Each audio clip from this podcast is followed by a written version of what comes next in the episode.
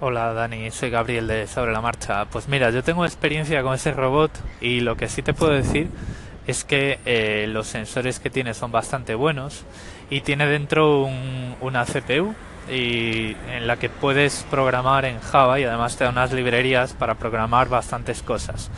Lo que te da el robot es la, eh, digamos, el voz a texto.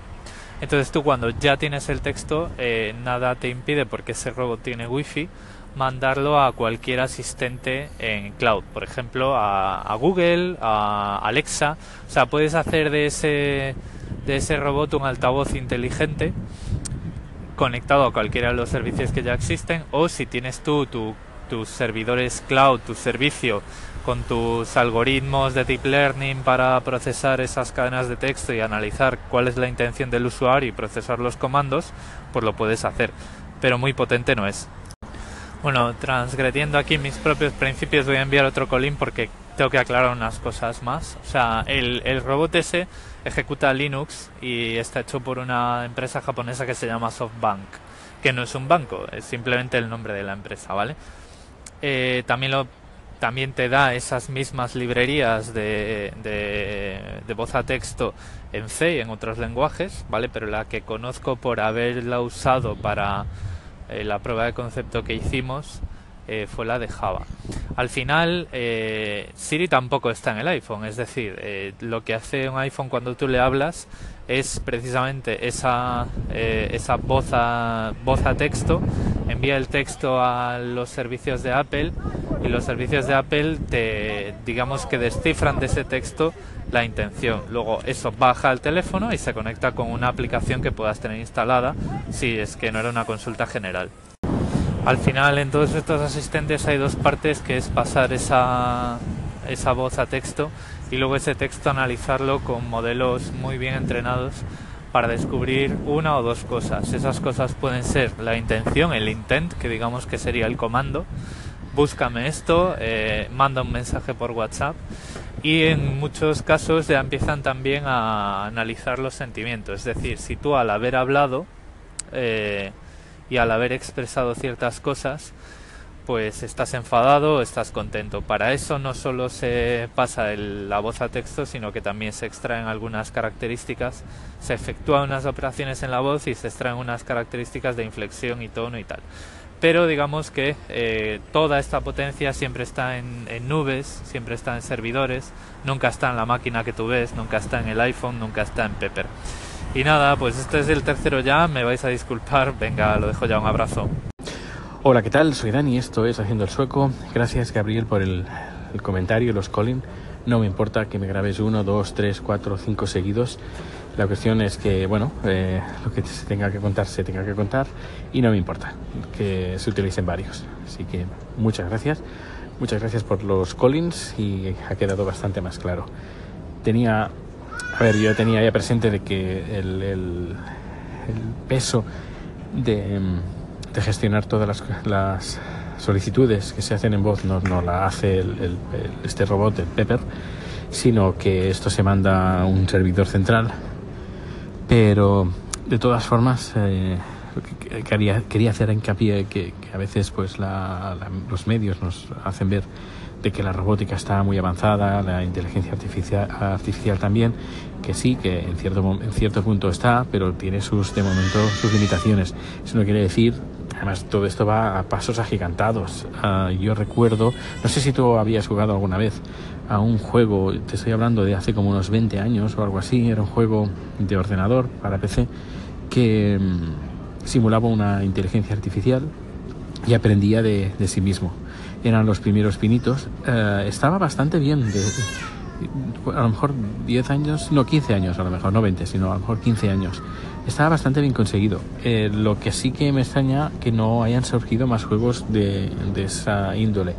Era, llevabas como una especie como de avatar, era un, un bichito eh, que lo tenías en el, en el, ordenador y podías interactuar con él y, aprendía. No recuerdo ahora mucho cómo, cómo era, pero yo sí que recuerdo que tenía un amigo que eh, también estaba metido en el mundo de, de, la robótica y de la inteligencia artificial y me contaba pues bueno, pues cómo los ordenadores o ese software aprendía de, de sí mismo.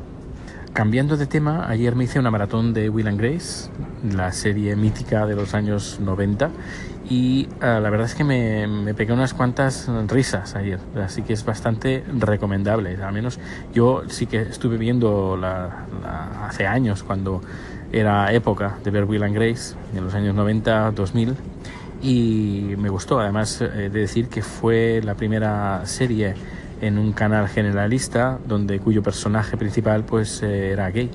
Y es bastante bastante graciosa. Y luego pues eh, pues está Will Grace Karen eh, y Jack. Y está muy bien muy muy muy muy recomendable. Ya nada ayer vi 10 capítulos y hoy eh, hoy han, han, puesto ya el número 11 uh -huh. así que esta tarde noche cuando llegue a casa 20 minutos por capítulo, pues solo me queda uno, así que rapidito, rapidito lo veré.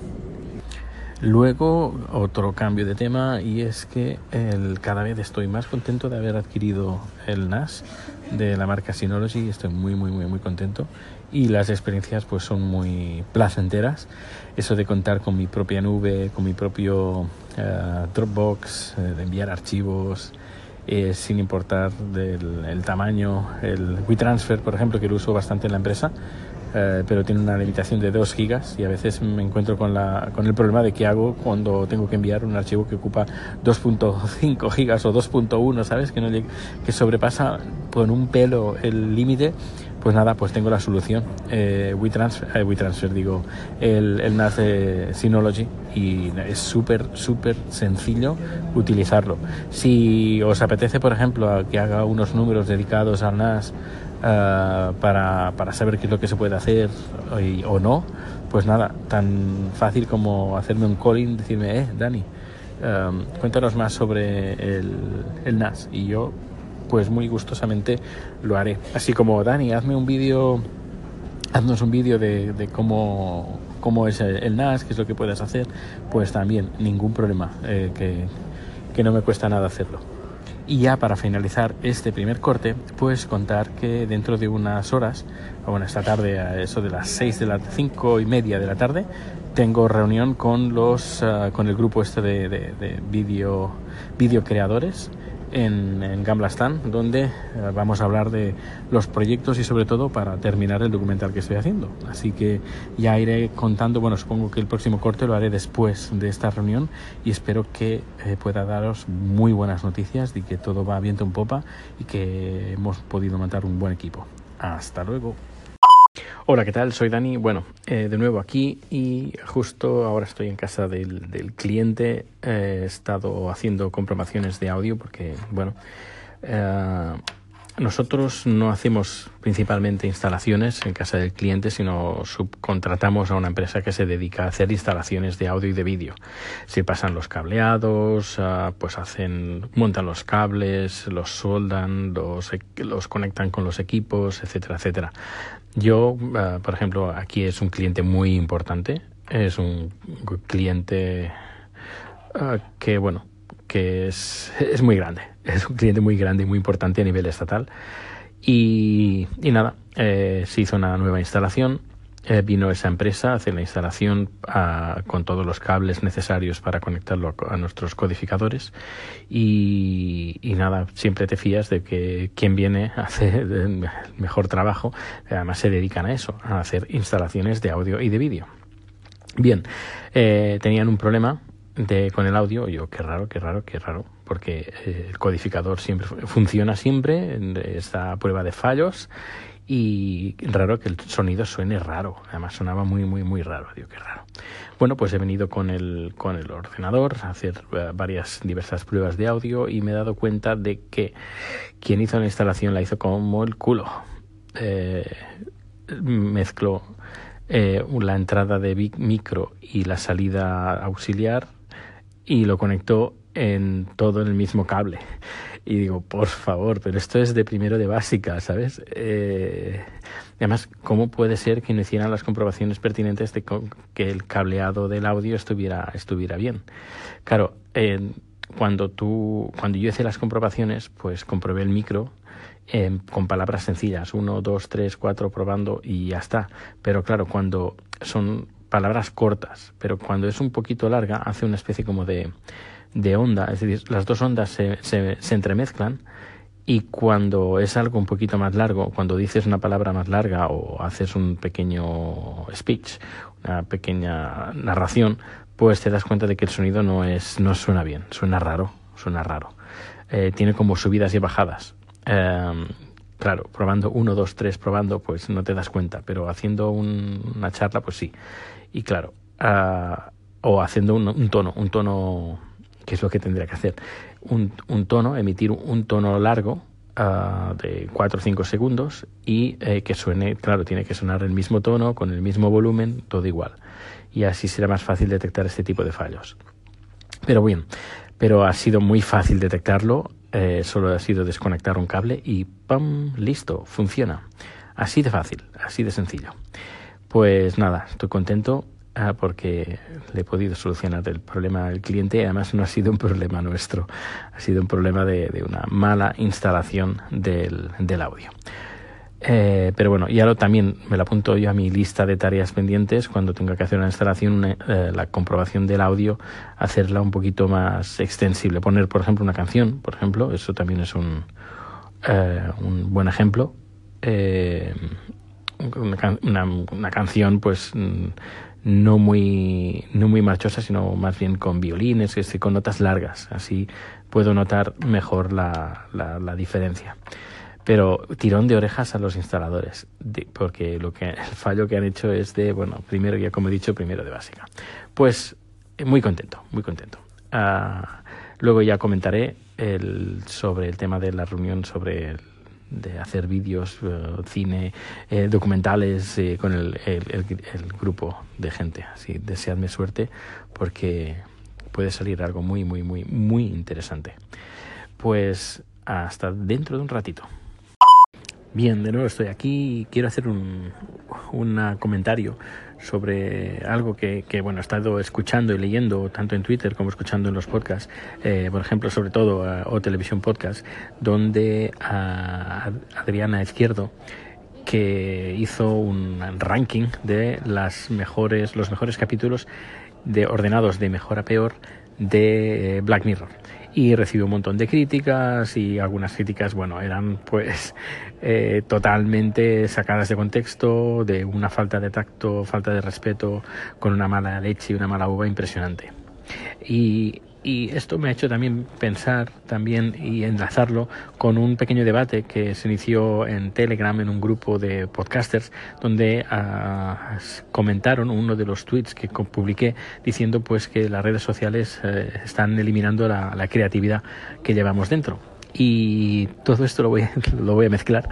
Y, es que vivimos con, la, con las redes sociales sobre todo uh, vivimos demasiado enfocados en hacer felices a los demás cuando nosotros mismos um, no, no, no, no somos felices. Es decir, cuando hacemos algo, cualquier cosa, publicamos un podcast, hacemos un cortometraje, una película, escribimos un libro, etcétera, etcétera, eh, vivimos muy enfocados de qué es lo que va a pensar la gente. Que sí, que nos puede interesar, además las redes sociales nos permiten hacer algo que antiguamente era muy difícil, es hacer qué es lo que está opinando la gente, qué es lo que, eh, lo que le gusta y lo que no le gusta, etcétera, etcétera. Es algo que antes se tenía que hacer por encuestas y ahora es muy fácil. Abres Twitter y ves eh, con los hashtags y todo, lo ves de una forma muy, muy fácil. Pero con el tiempo esto se ha ido transformando en un, en un lugar anidado de trolls, donde no son muchos, pero hacen, también, hacen mucho ruido. Eh, mucho ruido y pocas nueces. Y muchas veces vivimos enfocados más en, en ver cómo nos ven los, los demás a realmente vivir nuestra propia vida siendo felices nosotros mismos. Yo creo que es, es, lo mismo cuando decimos cómo puedes querer a alguien si no te quieres a ti mismo. Pues sería más o menos lo mismo. ¿Cómo podemos uh, ser felices de algo que hacemos cuando eh, estamos más uh, enfocados en, en, en ver lo que opinan los demás de nosotros que lo que realmente nos hace felices?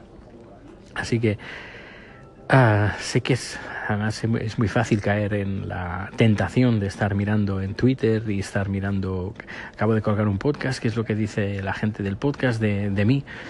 eh, reconozco que, a ver, yo lo he hecho y yo creo que mucha gente lo ha hecho, pero luego con el tiempo, con la edad, supongo que esto son cosas de la edad, te das cuenta de que, de que no, de que lo mejor es hacer algo que a ti te guste, algo que tú disfrutes, algo que te sientas a gusto y luego que guste a la gente, perfecto. Que no guste a la gente, pues también perfecto. Mientras te guste a ti, eh, no hay ningún problema. Y luego los comentarios, como mejor, los mejores comentarios son la gente que tienes cercana y que tiene a ver, que tiene, a ver, te puedes tener también los palmeros, que hagas lo que hagas te van a aplaudir, que está, bien, no, no digo que esté, esté mal, pero te tienes que quedar con la gente de que, tiene al menos las agallas de que, que, te conoce y que tenga las agallas suficientes como para decirte, escucha, que la has cagado, o escucha, que esto no está bien y escuchar a esa gente. Sí, hay que saber escuchar a quienes eh, van a pensar o quienes eh, eh, quieren lo mejor de ti. Eso yo diría que son los mejores comentarios. Aquellos comentarios que sacan o que intentan sacar aquel, lo mejor de ti. Y los demás, los demás comentarios, que lo único que buscan es destrozarte, desanimarte y hacerte tirar la toalla y ponerte de mala leche, estos fuera. Directamente no vale la pena gastar ningún nada de energía en eso en ese tipo de comentarios. Pues nada, he tenido ahí el pensamiento en voz alta. Hola Dani, aquí Nacho. Bueno, me interesa mucho lo del NAS porque no sé si sirve para lo que yo quiero. A mí me gustaría tener una nube en casa que sea un aparatito que no sea muy aparatoso y que me sirva para, por ejemplo, tener eh, todos los contenidos de películas y demás familiares y de adultos y de, o sea, los nuestros, los de nuestros hijos y no tener que andar encendiendo el ordenador y utilizar el Plex conectando un disco externo porque es donde están las pelis y todo el rollo. Entonces supongo que esto teniendo el Chromecast en la tele, eh, supongo que el NAS y el Chromecast se, llevarán, se llevarían bien y bueno, me interesa conocer modelo, precio y si sirve para, para lo que te estoy contando o no. A lo mejor no tengo ni idea, ya sabes que yo tocaba el piano cuando mis amigos iban a la informática. Un abrazo, chao. Hola, bueno, eh, Nacho, eh, que haré un especial de, del NAS para resolver todas tus dudas que bueno, yo las que he tenido un montón, pero poquito a poquito las voy eh, respondiendo. Bueno, estoy en una cafetería que está muy al lado, enfrente, bueno, enfrente, casi enfrente del trabajo, que se llama Gromunken. Eh, me he pedido un té porque voy a, vamos a tener aquí la reunión en, dentro de un, ratito. Un café, un café, digo un té, un té, que sabes que es un té, un, un poco de agua caliente con un sobrecito con hierbas dentro, 45 coronas 4 euros y medio, un poquito más de 4 euros y medio por un puto, perdón por la expresión, ¿eh? pero por un té. Y Dios, estoy mirando, he mirado las opiniones que hay en, Google y la puntuación que tiene es 1 con, 1 con 30 y algo, 1 con 20 y algo, algo por ahí de estrellas y todo el mundo dice lo mismo. Precios desorbitados es la, una trampa para turistas. Así que tenía que haberlo mirado antes, antes de, rehacer la reunión en un lugar que a menos no nos claven, no nos eh, sacrifiquen y nos eh, vacíen la cartera como eh, lo hacen. Además, aparte, el servicio es deplorable. Hay un chico que está atendiendo de mala gana, de mala manera, con unos modales, la verdad, por el precio que estás pagando que podían atenderte a la mesa. No, no, tú tienes que ir a, la barra y pedir ahí. Eh, pagas ahí y luego te dan una bandejita y te lo llevas a la mesa. Que por este precio en España, 4,5, 4 euros y medio por un té, eh, te vienen a la mesa, la verdad. Así que si tú vienes, vienes a Estocolmo, ni se te ocurra ir a este sitio, a no ser que te sobre el dinero eh, por las orejas y quieras pagar por un ser, bueno, servicio. Es que no, no pagas servicio, es que lo que pagas es las ganas. Ah, qué cabreo. Bueno, pues nada, eh, ya iré contando. Hasta luego.